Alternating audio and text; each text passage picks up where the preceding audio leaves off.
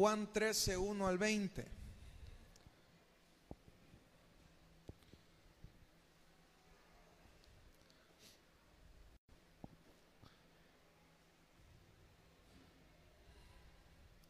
Dice, antes de la fiesta de la Pascua, sabiendo Jesús que su hora había llegado para que pasase de este mundo al Padre, como había amado a los suyos que estaban en el mundo, los amó hasta el fin. Y cuando cenaban, como el diablo ya había puesto en el corazón de Judas Iscariote, hijo de Simón, que le entregase, sabiendo Jesús que el Padre le había dado todas las cosas en las manos y que había salido de Dios y a Dios iba, se levantó de la cena y se quitó su manto y tomando una toalla se la ciñó. Luego puso agua en un lebrillo y comenzó a lavar los pies de los discípulos y enjugarlos con una toalla con que estaba ceñido. Entonces vino a Simón Pedro y Pedro le dijo, Señor, ¿tú me lavas los pies? Respondiendo Jesús le dijo, lo que yo hago, tú no lo comprendes ahora, mas lo entenderás después. Pedro le dijo, no me lavarás los pies jamás. Jesús le respondió, si no te lavare, no tendrás parte conmigo. Y le dijo Simón Pedro, Señor, no solo mis pies, sino también las manos y la cabeza. Jesús le dijo, el que está lavado no necesita sino lavarse los pies, pues todo está limpio. Y vosotros limpios estáis, aunque no todos, porque sabía quién le iba a entregar. Por eso dijo, no estáis limpios todos. Así que, después de que hubo lavado los pies, tomó su manto, volvió a la mesa y le dijo, ¿sabéis lo que os he hecho? Vosotros me llamáis maestro y señor y decís bien porque lo soy. Pues si yo, el señor y maestro, he lavado vuestros pies, vosotros también debéis lavar los pies los unos a los otros. Porque ejemplo os he dado para que como yo os he hecho, vosotros también hagáis. De cierto, de cierto os digo, el siervo no es mayor que su Señor, ni el enviado es mayor que el que le envió. Si sabéis estas cosas, bienaventurados seréis si las hicieres. No hablo de todos vosotros. Yo sé a quienes he elegido para que se cumpla la escritura, el que come pan conmigo levantó contra mí su calcañar.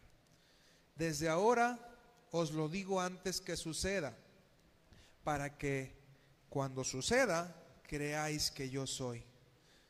De cierto, de cierto os digo, el que recibe al que me enviare, me recibe a mí, y el que me recibe a mí, recibe al que me envió. Esta última noche que estuvo Jesús con sus discípulos fue el detonante para convertirlos en lo que serían en un futuro. En el Evangelio de Mateo, de Marcos y de Lucas encontramos esta misma este mismo relato, pero solamente se enumeran en los acontecimientos de esa noche la institución de la cena, la negación de Pedro y la traición de Judas. Pero solamente Juan menciona este suceso sumamente transformador e impactante para esa época. Si lo situamos en el contexto, eh, lavar los pies era el asunto eh, más bajo dentro de la, de la cadena de mando en una casa. Para empezar, si alguien tenía siervos, quiere decir que no era un ciudadano común, era un ciudadano más importante que su capacidad económica le permitía tener siervos. Bien, y lavar los pies estaba destinado para el siervo más bajo de la casa. ¿Por qué? Porque a diferencia de ahora que tenemos este, asfalto, concreto, calles limpias, drenajes y todo este tipo de cosas anteriormente no había. Y recordemos que antes el transporte eran, eran burros, caballos, camellos, entonces dejaban regadas sus heces por toda la calle y cuando tú caminabas, obviamente te llenabas de, de heces. Entonces cuando llegabas a una casa, por respeto a la casa, tenías que limpiar tus pies para ingresar. Bien, entonces cuando los invitados iban a llegar, el anfitrión asignaba al siervo más bajo para realizar esta tarea. Antes de que ingresen, lavaba sus pies para que estuviera limpio y estuvieran cómodos. Imagínate un puño de pies oliendo popó en una cena. No era absolutamente nada agradable. Bien.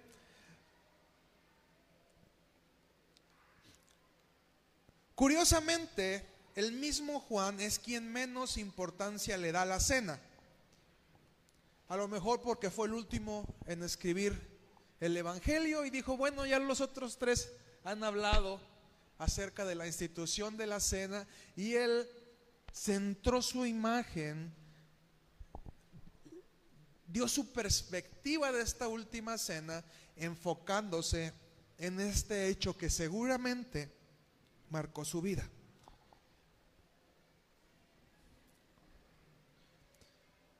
Jesús sabía que no podía dejar ir a sus discípulos, incluso al mismo Judas. ¿Me explico? A Judas también le lavó los pies. Sin enseñarle esta importante lección y darles una promesa. Y les dijo, si ustedes hacen esto que yo les estoy enseñando a hacer, ustedes van a ser bienaventurados. Quiero que pasen ocho voluntarios a las ocho sillas que tengo aquí enfrente. Yo sé que los discípulos eran doce, pero bueno, por el espacio, ocho personas las que quieran ocupen una silla de las que están aquí enfrente.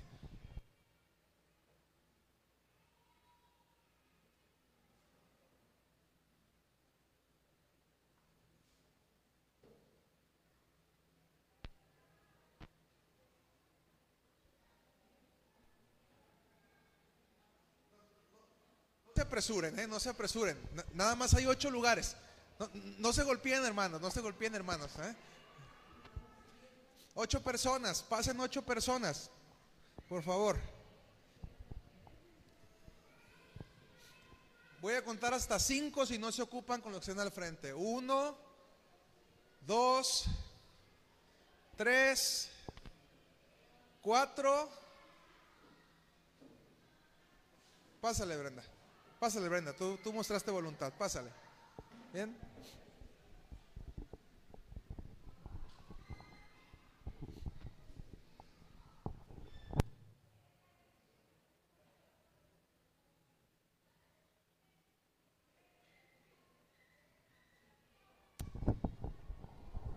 Acuérdenme de que tengo que comprar un micrófono inalámbrico.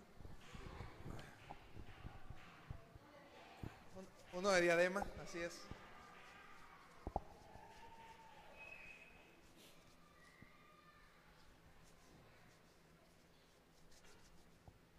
Me encanta. Déjenme ponerlo más, más arriba.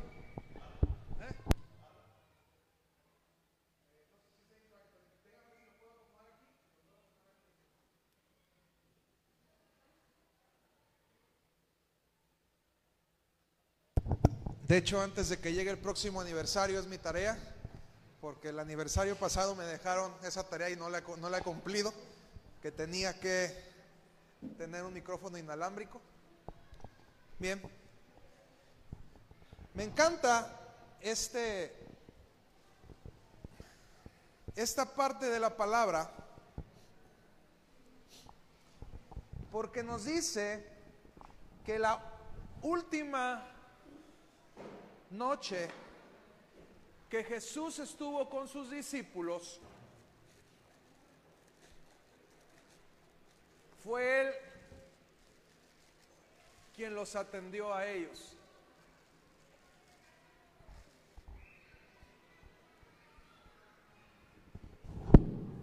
Sí se va. La última noche, el último tiempo que Jesús iba a pasar con sus discípulos, no esperó que sus discípulos lo sirvieran. Jesús sabía que no podía irse de este mundo sin enseñarles esta importante lección a sus discípulos. Y usted puede leer, como le digo, en cada uno de los evangelios. A mí me encanta leer los evangelios porque leo diferentes perspectivas de lo que cuenta cada uno. Cada uno le da énfasis a determinadas cosas dependiendo quién escribe.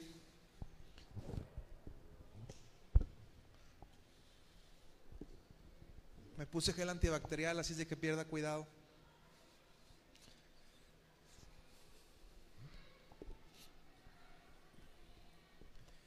Y dice que la última noche que Jesús estuvo con sus discípulos, fue él quien sirvió el vino.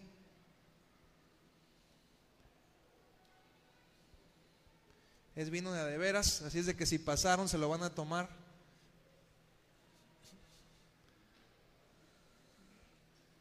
Ya, ya ahí se arrepintieron varios. ¿Por qué no pasé? Dijeron.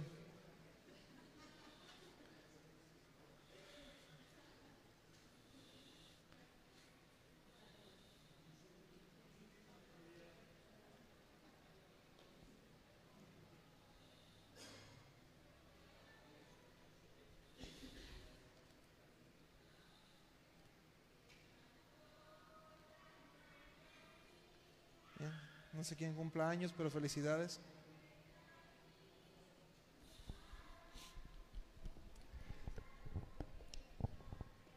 La última noche que Jesús estuvo con sus discípulos, no se lo tome todavía, hermana, sé que tiene, sed, ¿verdad? A lo mejor alguien anda crudo y dice, pues ya un vinito para curármela. No se crean.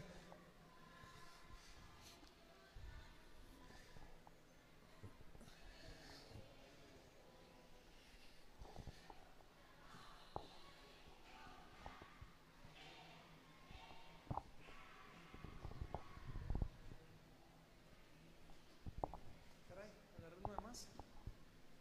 Ah, Francis, la brinqué. Algo. Ahí está el mío.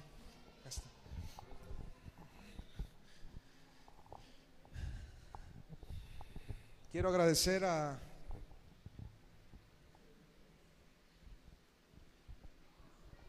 a la pastelería este pastelería Rebeca.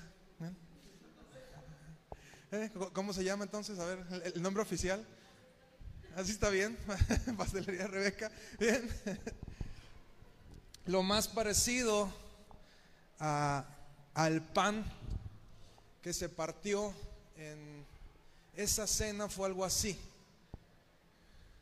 Estamos acostumbrados al bolillito, luego partimos el bolillito, pero dice eh, la palabra que en la cena de Pascua era un pan sin levadura, harina, aceite. Y dice la palabra que ese día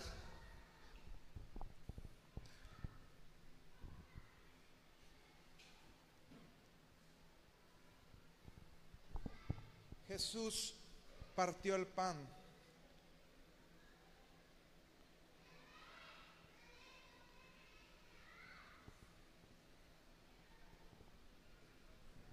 Y lo compartió con sus discípulos.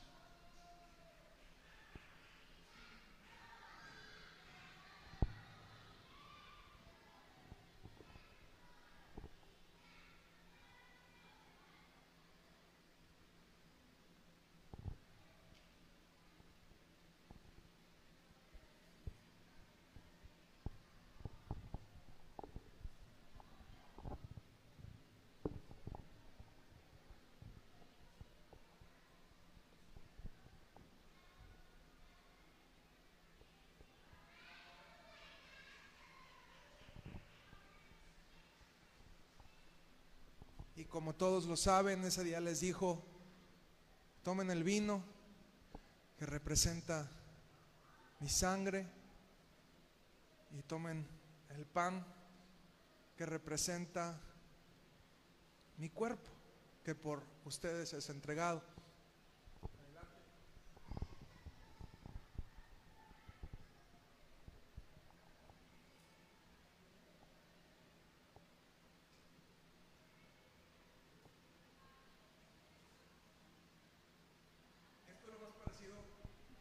Esto es lo más parecido a lo que en realidad fue la cena del Señor. ¿Me explico? Estamos acostumbrados al juguito de uva dulce. ¿bien?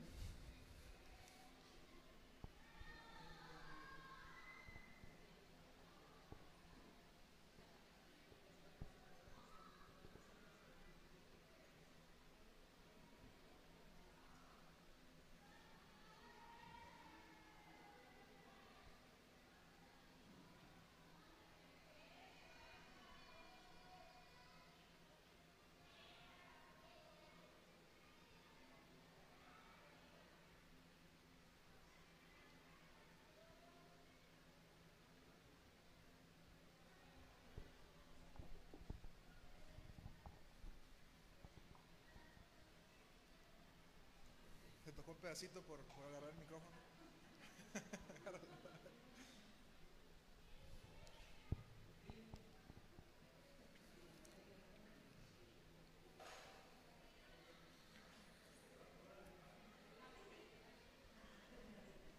Y dice,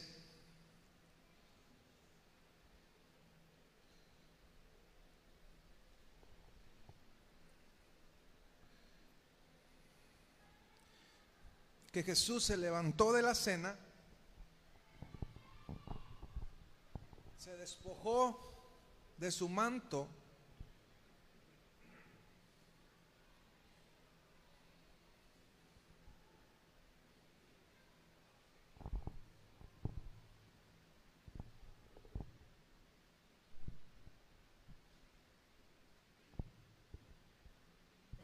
y uno a uno se dispuso a lavar los pies de sus discípulos. El hombre más grande que ha existido sobre la faz de la tierra, hijo de una mujer e hijo de Dios, tomó el lugar más deshonroso que había en una casa judía para mostrarles a sus discípulos cuál era el lugar más importante. Por cuestiones prácticas no voy a mojarle los pies, no quiero que se me enferme nadie, ¿bien? Porque no hay agua caliente, entonces aquí van a salir con los piecitos congelados.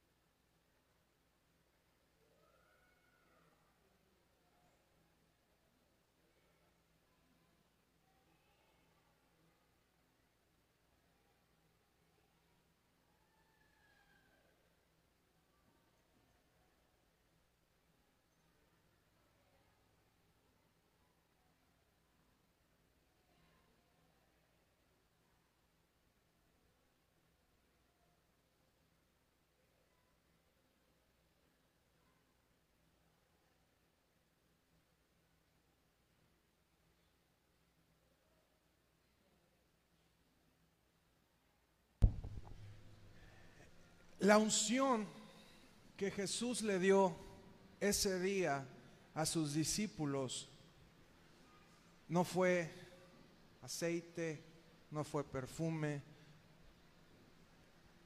fue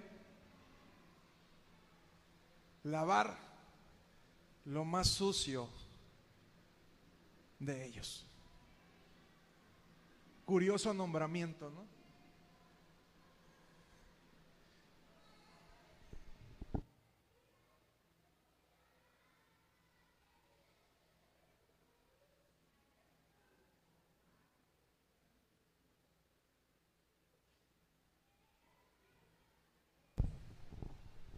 Jesús les dijo,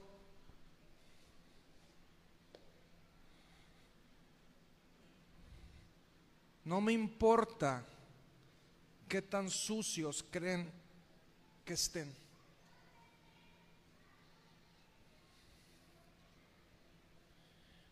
Incluso como dice la palabra, Pedro se negó y decía, no Señor, ¿cómo me vas a lavar tú a mí los pies?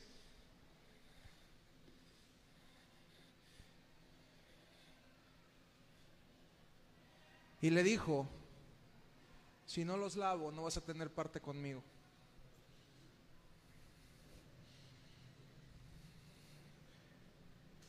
Y sé que, que esto no, no viene en la Biblia, pero hay cosas de la Biblia que me gusta imaginarme.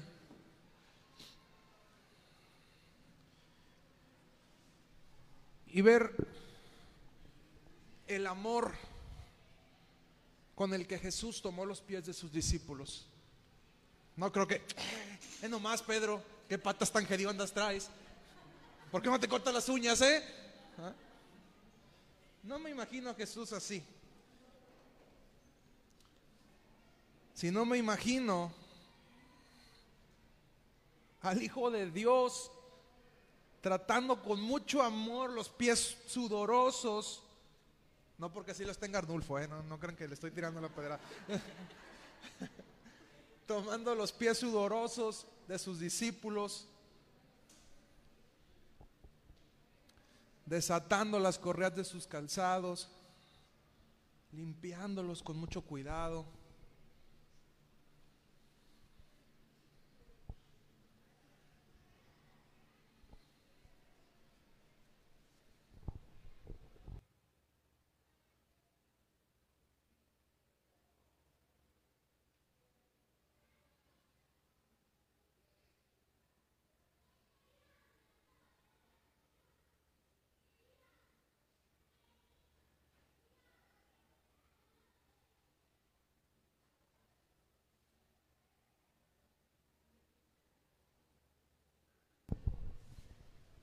Me tocó uno, uno más fácil. No, no, Pedro, si, si- si no te lavo los pies, no, no, no vas a tener parte conmigo. ¿Bien? ¿Mande? ¿Hay toallitas húmedas? Ah, sí. pásenmelas, pásenmelas. ¿Bien? ¿Bien? No, Pedro, es que tengo que lavártelo, si no, no, no vas a tener parte conmigo, ¿bien?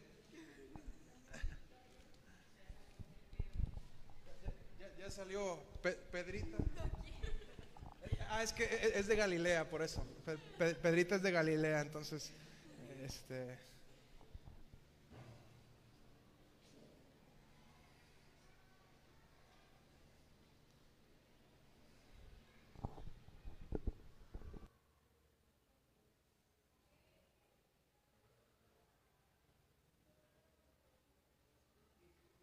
Lo que estoy haciendo ahorita no tiene absolutamente nada que ver con lo que Jesús hizo en su momento. Estos pies están limpios.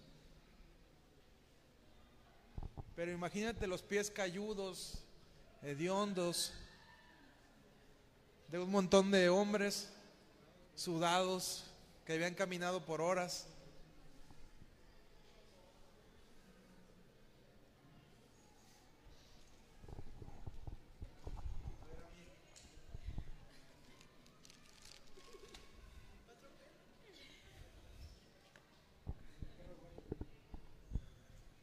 Pedraime.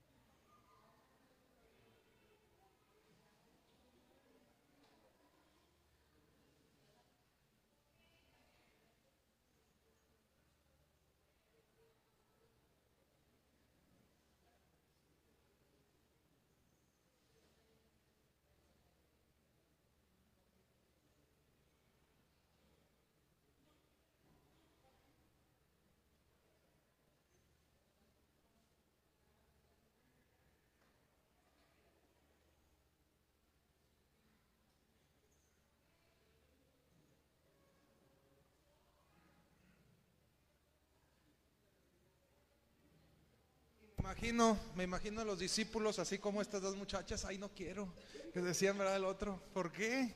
¿Por qué lo está haciendo? ¿Para qué lo hace? O sea, él es el, el Hijo de Dios, nos ha dicho que él es el Hijo de Dios, ¿por qué lo hace?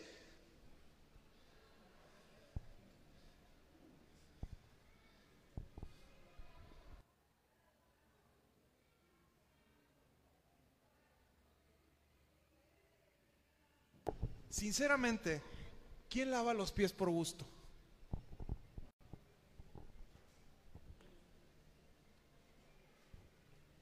Creo que el, el oficio más parecido a, a este era,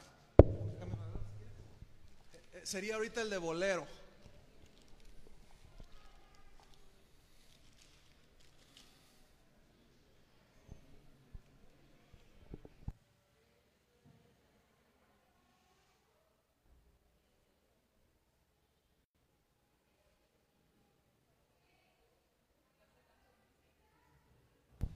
Eh, de lavarme los pies a mí, yo creo que ocuparían un edredón húmedo, ¿eh?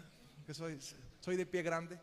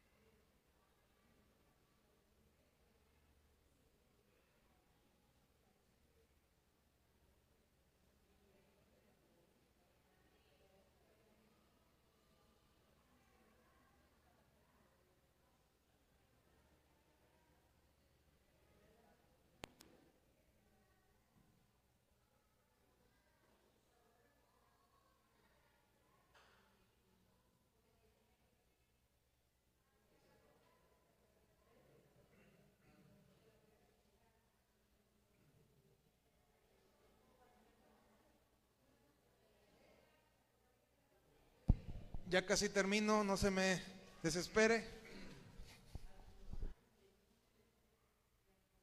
Estoy oyendo.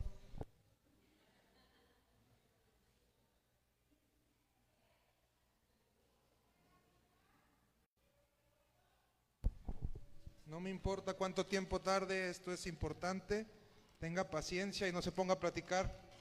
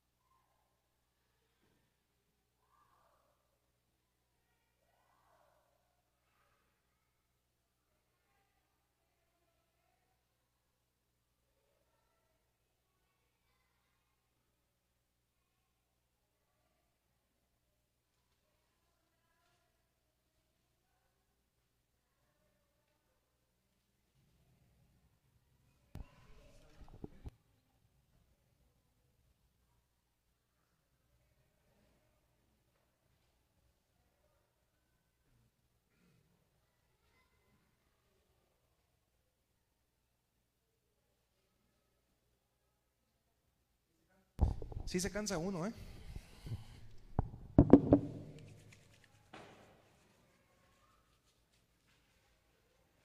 Yo nada más lavé ocho. Je- Jesús lavó doce. Una vez que Jesús hizo esto, dijo, mis discípulos están listos para lo que viene.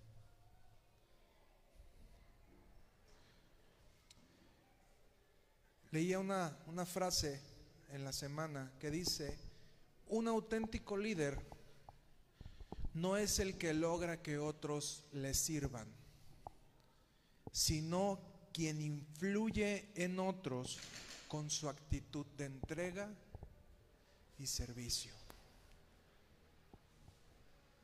Jesús les dijo, si yo soy el maestro y el Señor e hice esto, yo te digo, si yo soy el pastor y hago esto, mayormente lo tendrías que hacer tú. Este fue el ejemplo que Jesús nos dio. No me morí por, la, por limpiar pies.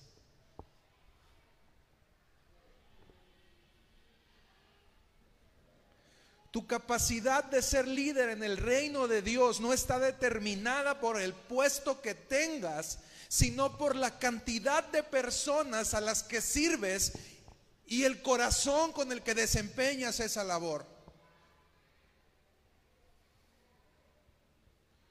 Escuchaba hace poco que en los Estados Unidos a quienes sirven en la iglesia se les llama voluntarios.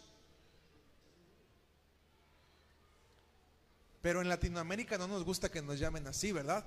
Nos gusta que nos llamen líderes, ministros.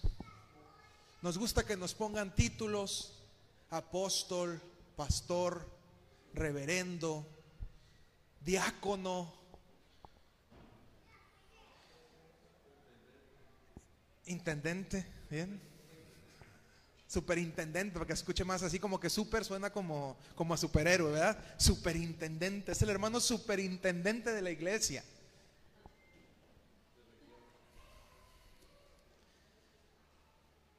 Pero en la cultura de Estados Unidos, la palabra voluntario es una palabra que va más allá, porque es alguien que está dispuesto a entregar su vida por una causa sin esperar nada a cambio. Un voluntario es un servidor. Alguien a quien no le importa que le den un título. Alguien a quien no le importa que le den un puesto. Lo único que le importa es seguir el llamado que su Señor le dio, que es servir a otros. Y el verdadero liderazgo se manifiesta por nuestra capacidad de servicio, no por nuestra capacidad de mando. ¿Me explico? Jesús les enseñó a sus discípulos que si querían ser grandes en este reino tenían que, aprender a ser el que sirve, el que hace lo más bajo, lo que nadie quiere hacer, el que toma responsabilidades que nadie quiere tomar porque no son bien vistas.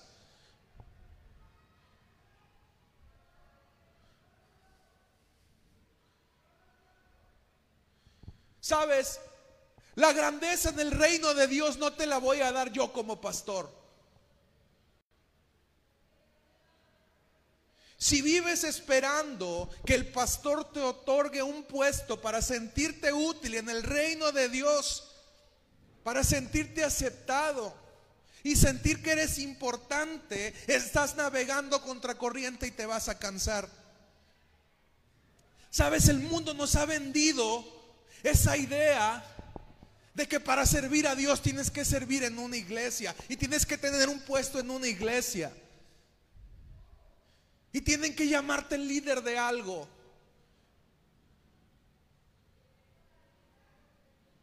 No, hermano. Yo no soy nadie. ¿Quién soy yo para que al darte un título te haga sentir útil? Yo al igual que tú soy un siervo y si, y si te he confiado algo es porque he visto una voluntad en ti, una disposición, un amor por lo que yo hago, pero para nada lo que sucede en este lugar es lo más importante del reino de Dios.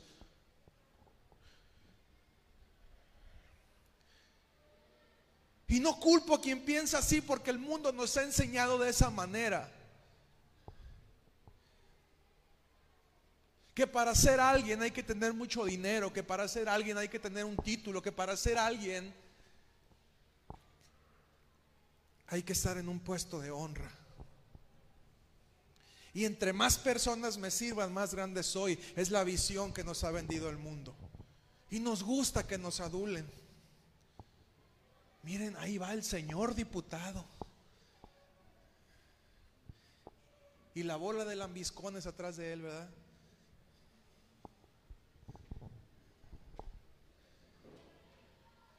Los puestos importantes están rodeados de gente lambiscona.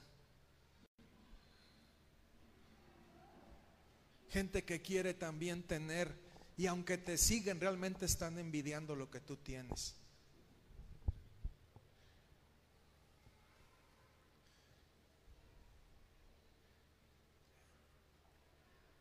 Sin embargo, al líder que sirve, que está dispuesto a entregar su vida por los demás, pocas personas lo siguen. Porque no hay retribución en ello. No hay honra en este mundo en ello. Nadie va a decir, wow, ahí va el obispo, ahí va el pastor. Ahí va el copastor. Ahí va el coco pastor. ¿eh? El coco coco pastor. Como dice la canción, el gato del gato del gato del patrón. Los cristianos amamos esa parte, pero no hemos entendido lo que significa el reino.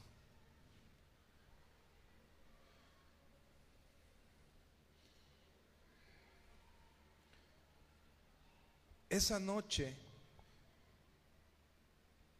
Jesús enseñó a sus discípulos que no esperaran honra de los hombres, sino que esperaran honra de Dios.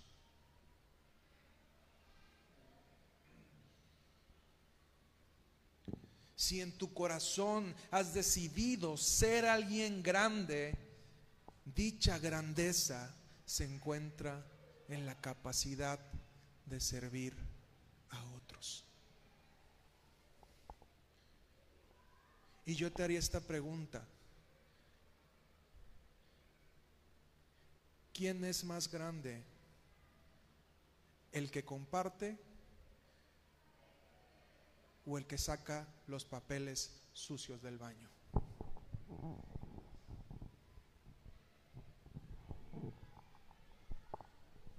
Pregunta número uno del examen, a ver si vamos aprendiendo.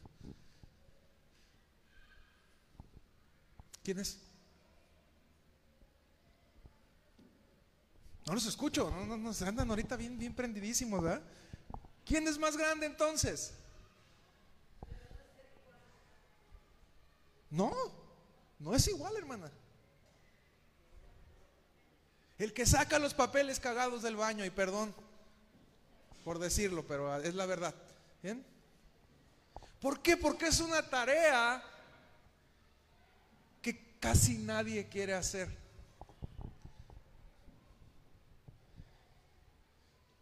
Pero que implica el servicio más grande.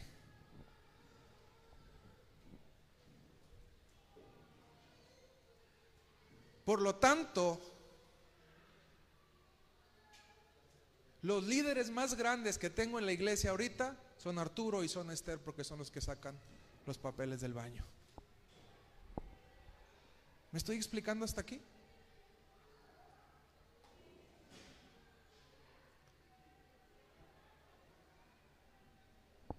¿Quieres ser grande?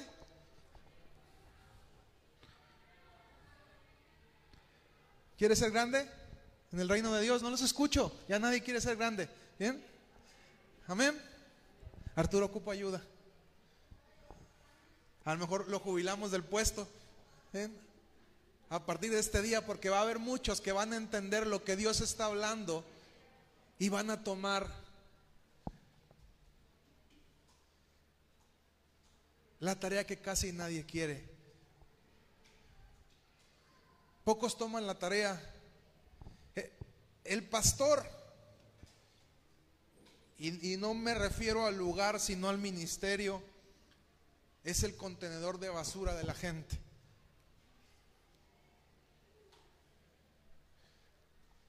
¿Por qué? Porque la gente va y le cuenta todas las barbaridades que está haciendo y se tiene que tragar esa basura el pastor.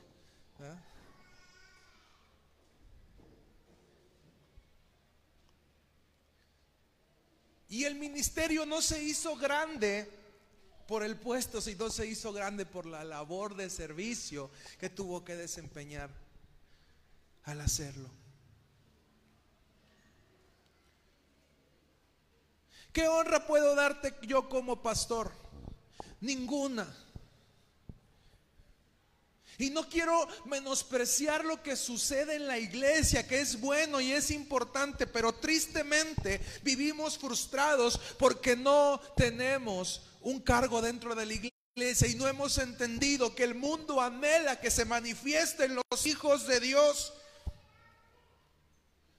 Y que el mundo está anhelando líderes que se levanten, que tomen ministerios, que lleven de comer a quien no tiene, que vayan a los asilos y cuiden a los ancianos, que vayan a los hospitales y alimenten a los enfermos.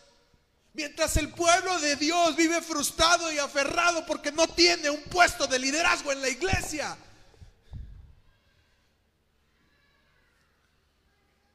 Me estoy explicando la gravedad del asunto. Hermanos, algo hemos estado haciendo mal como iglesia, que no hemos entendido el verdadero propósito de lo que Dios nos ha llamado a hacer. La iglesia es innecesaria entonces, no, es parte de lo que Dios quiere que se haga, porque la iglesia se encarga de cuidar a la gente que ha sido rescatada y guardarla para Dios, pero la iglesia no es lo más importante.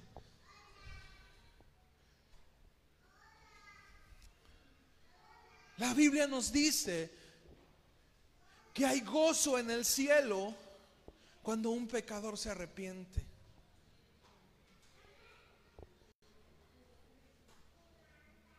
No cuando un santo viene a la iglesia.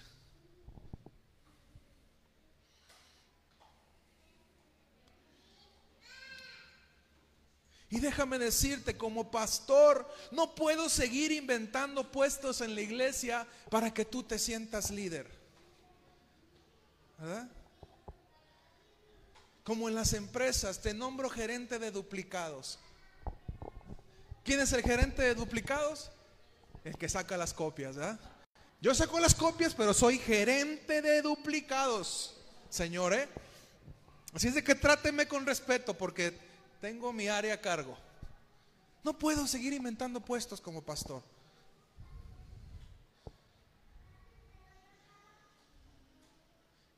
Líder de proyección. Líder de proyección. Cristian es el líder de proyección.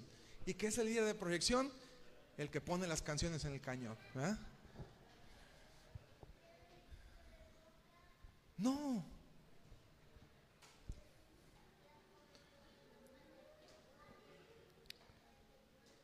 Pero si bien no puedo inventarte un puesto en la iglesia, sí te puedo decir que tú puedes convertirte en alguien que vaya al frente de una visión, una visión de alcance.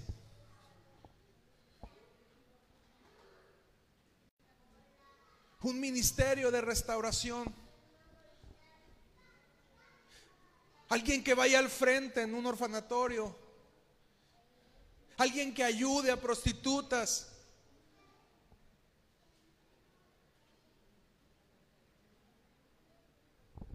Allá se ocupan líderes. También se ocupa gente que salga, trabaje y traiga las finanzas para que personas que tienen un ministerio puedan seguirlo elaborando. Pero tampoco valoramos esa parte. Diga conmigo, la iglesia es lo menos importante.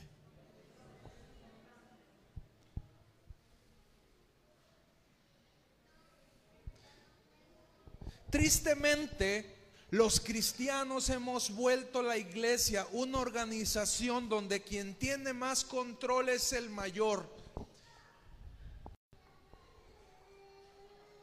Y esto es completamente lo opuesto a lo que Jesús nos enseñó. ¿Me explico hasta aquí? Hermano, yo soy alguien igual que usted.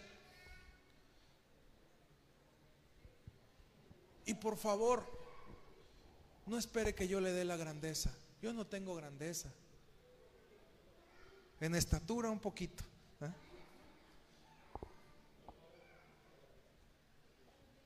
Pero soy tan pecador como usted. Soy tan miedoso como usted.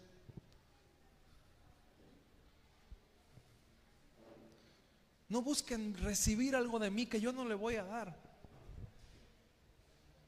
Yo solamente soy un siervo encargado de una tarea específica que se llama construir un lugar donde las personas se reúnan a buscar a Dios cuidarlos y guiarlos para que no se pierdan. Pero soy igual que usted, soy igual que usted, que usted, que usted, que usted, que usted, que usted, que usted y que usted. No espere de mí algo que yo no le puedo dar. Realmente quiere ser alguien grande para Dios. Salga allá afuera y sirva a otros. Entregue su vida a otros, porque eso es lo que verdaderamente lo va a convertir en alguien grande. Lleve la palabra. Lleve su música y hable de Dios con la música allá afuera.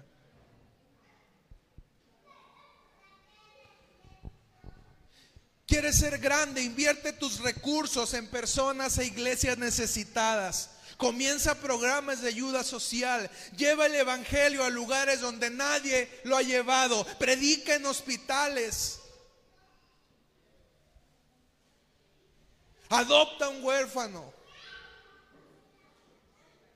Y en ese momento habrás demostrado que eres alguien grande.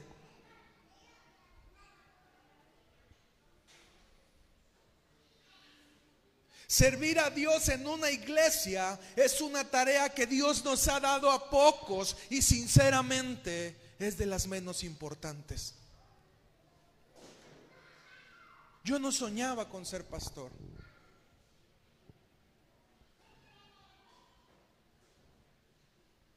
Pero el Señor me ha enseñado que servir es lo más importante. Yo quería ser cantante y que me vieran y que dijeran, qué bonito canta, qué bonito toca la guitarra, qué padre adora. Eso quería yo. Pero el Señor me enseñó que eso no es lo más importante. ¿Me explico? No anheles solo tener un puesto en la iglesia, piensa en cosas más grandes. Y con esto termino. Me da tristeza que haya tanta distracción y que se estén perdiendo de esta palabra por estar en otras cosas.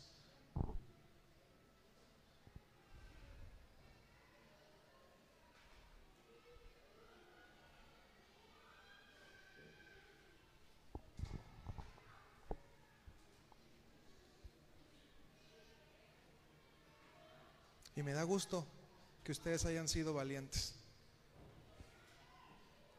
Porque de la bendición les tocó la parte más importante.